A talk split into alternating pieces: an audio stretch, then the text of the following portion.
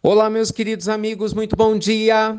Muito bom dia, gente, muito bom dia!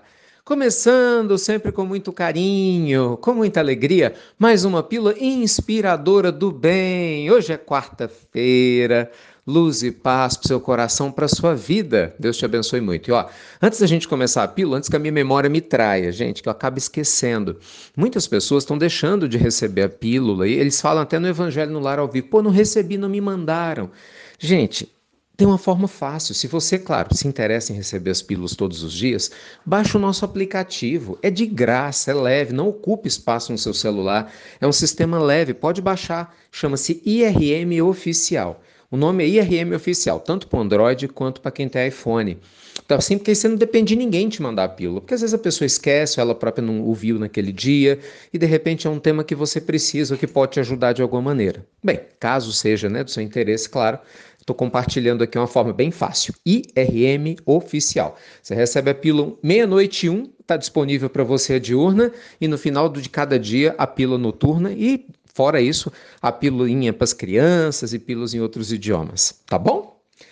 Vamos falar do nosso assunto de hoje? Ah, que assunto importante, gente. Ontem à noite eu falava com vocês a respeito do bom senso que a gente precisa ter para tomar decisões. Especificamente, a gente falava um pouco sobre essas questões da pandemia e a gente tem que tomar muito cuidado, né, para não ir para os excessos. Mas isso se aplica a outros assuntos também. Na pílula que nós vamos trabalhar hoje à noite, nós vamos trabalhar um contexto e um conceito importante, que é das pessoas que querem agradar todo mundo e acaba que não agrada ninguém. Então recebe ingratidão. Né? Eu não vou falar sobre isso aqui, porque é na pílula noturna. Uma senhora está muito triste com os filhos que, se, né, que, que são ingratos a ela, segundo o seu relato. E aí eu fiquei pensando exatamente nisso, né? Como é difícil para a gente lidar com o bom senso com situações que são controversas. É muito difícil para muitos de nós a gente saber a medida certa de todas as coisas. Porque assim, nós ficamos em dúvida com muitas questões, não é? Sabe aquela história, eu namoro ou não namoro? Eu caso ou não caso? Eu mudo de casa ou não mudo? Eu mudo de emprego agora ou eu não mudo? Será que eu vou nessa religião ou vou naquela outra? Será que eu leio esse livro ou leio aquele outro? Todos nós temos momentos né, na nossa existência de dúvidas em relação a tudo, tá? Não é em relação a uma questão específica, dúvidas. Qual é o caminho que nós vamos seguir? Qual o melhor caminho a ser seguido agora? E olha que coisa mais interessante. Se você for estudar a história dos grandes mestres espirituais de todos os tempos, vocês sabem, sou fã de biografias e da história desses seres maravilhosos que nos ajudaram tanto. A gente observa que em todos eles houve momentos de despertamentos, o que a gente chama de virada de chave. Instantes de reflexões profundas. Nossa, eu podia ficar aqui falando de vários, vou citar rapidamente só alguns.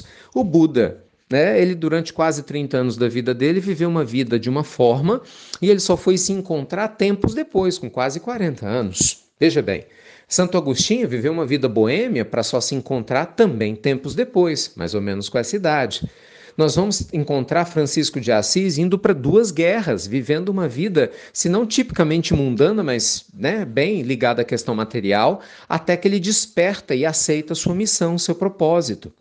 Então, gente, é um grande desafio a gente seguir o caminho que nós queremos logo de cara. A gente vai ver é, muitas vezes histórias de inúmeras pessoas que sempre ficaram em dúvida sobre o que fazer. Madre Teresa, por exemplo, passou um bom tempo enclausurada até que tomou a decisão de poder ir para as ruas de Calcutá fazer a sua obra de caridade. Né? Quando ela conversa com a Madre Superiora, comunica que ela tinha ouvido um chamado de Jesus, a madre pede a ela que ela esperasse um pouquinho mais, e aí ela demora um ano, quer dizer, praticamente demorou dois anos entre o pedido original da Madre Teresa e a liberação dela na década de 40 para ela começar a fazer o seu propósito. Aí você fala, pô, Ricardo, mas o que isso tudo tem a ver com, com as minhas dúvidas? Gente, você, Madre Teresa, Buda e tantos outros, o que, que nós todos temos em comum? Nós estamos descobrindo o melhor para nós a cada momento.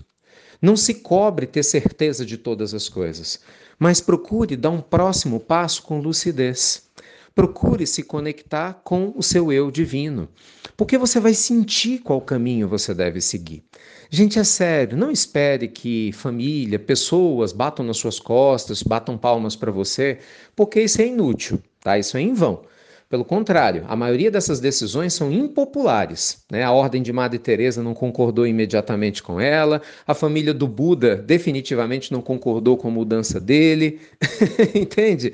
Não é tão simples assim as nossas mudanças. Mas quando nós estamos conectados com o nosso eu divino, a gente sente se deve casar ou não casar, ficar ou não ficar, mudar de casa ou não.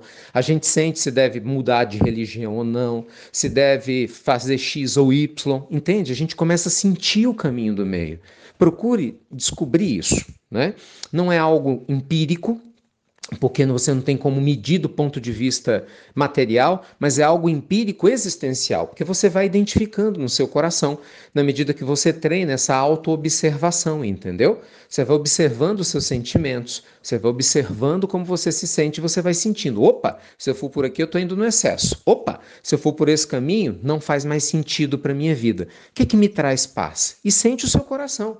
O que que me faz sentir mais perto de Deus? E sente o seu coração. Você pode ter certeza que na hora que você optar pela resposta certa, você vai sentir leveza, você vai sentir tranquilidade e você vai sentir inteiro, inteira para tomar as suas decisões materiais, espirituais, seja em qual área for, para seguir adiante. Tá bom? Meu beijo grande no seu coração e, claro, nosso convite carinhoso. Já se inscreveu, gente, para a nossa jornada? Só lembrando nós vamos ter convidados especiais, Haroldo Dutra vai estar com a gente, nosso Saulo Silva e um monte de outros convidados nessa jornada linda, gente. E nós estamos dando a vocês um livro tá? Sobre felicidade. Então, se te interessar, com o maior carinho do mundo, basta se inscrever, você vai receber lá a orientação de como receber o seu e-book. É um e-book, né? Falando sobre felicidade e eu acredito que vocês vão gostar. Nós escrevemos ele com muito carinho, tá certo? Meu beijo grande no teu coração, muita luz, muita paz, muita alegria para você e você já sabe. Até breve, ó, Semana da Vida Quântica chegando. Ainda vai ter um monte de dias de meditação, hein? Para a gente levantar cedinho, 6h49 e meditar juntinhos. Até muito, gente, muito breve.